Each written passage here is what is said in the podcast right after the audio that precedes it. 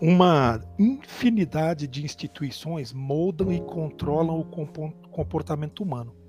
A família é a primeira e mais importante das instituições sociais, pois introduz o novo membro na sociedade.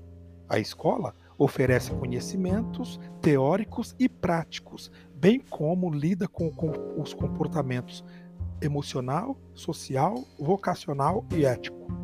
O comportamento religioso é universal e se manifesta através de toda a existência do indivíduo.